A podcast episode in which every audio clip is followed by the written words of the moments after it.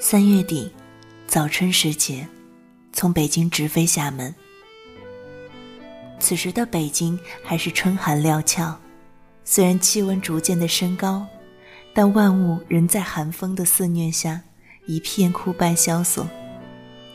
当飞机穿越了大半个中国，进入了南部沿海，我一下飞机，就感受到了南方的温暖和潮湿。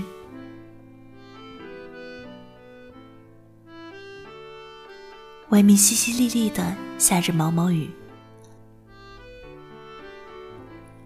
早些预约好的车到达了厦大，途经南普陀寺。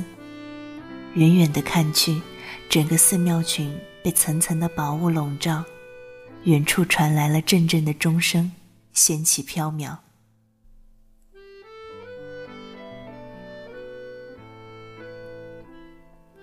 因为有朋友在厦门大学里念书，所以有幸能被作为访客带进去。一般情况下，外人是不让进入厦大的，但如果你能搞到一张厦大的学生卡，或者是有人带你进去，那就能出入自由了。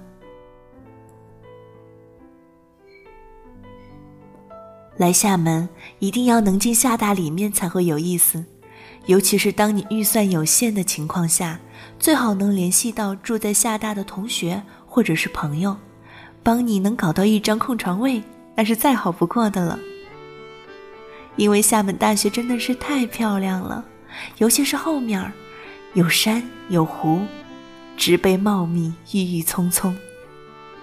住在厦大里面，还能够参加他们学校组织的各式各样极为丰富的社团活动。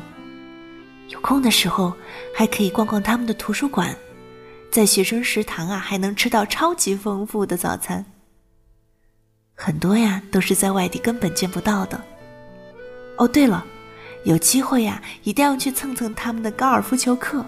只要是上课时间，是没有人查的，可以随便玩。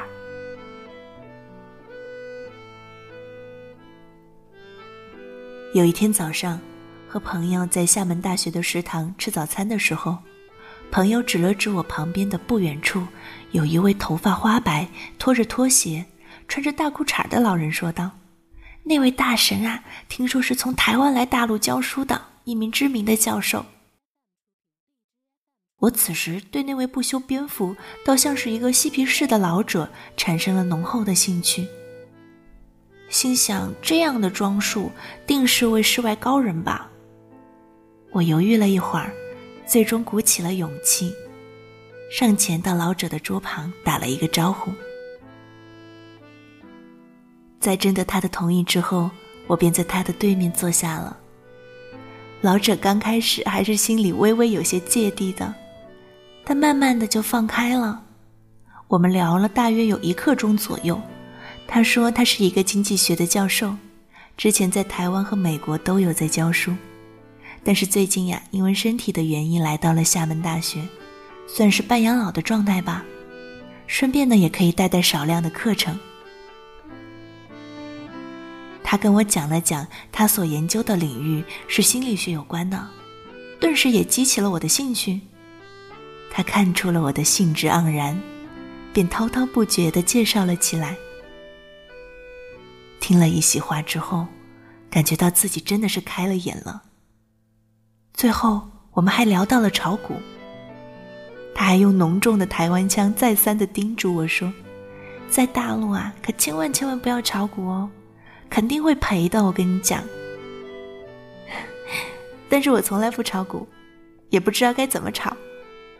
看他再三的叮嘱啊，我只能一个劲儿的点头，苦笑着告诉他：“嗯，好的，谢谢你的提醒，我从来都没有接触过股市。”哇！好有意思的老人家，但是由于时间的关系呀，我不得不跟这位道谷先锋的老人握了手，道了别。我希望呀，我们还是有缘再见吧。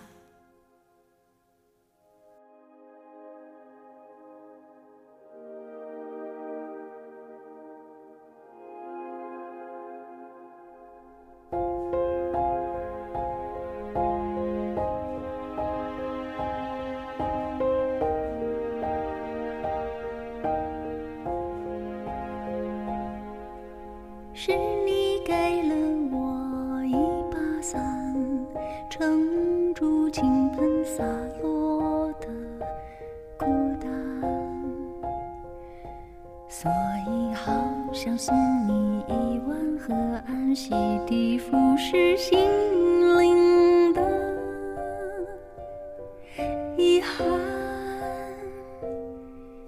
给你我所有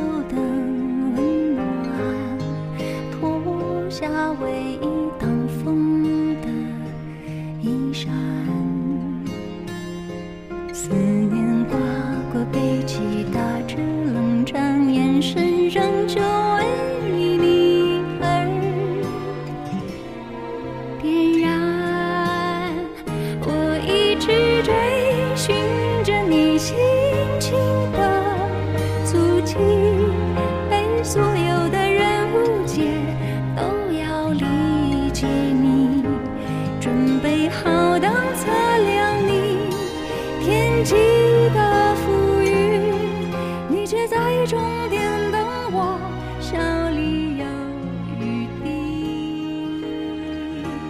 我甘愿成全了你珍藏的往昔，只想你找回让你想你的热情，然后就拖着自己到山中，你却在终点等我住进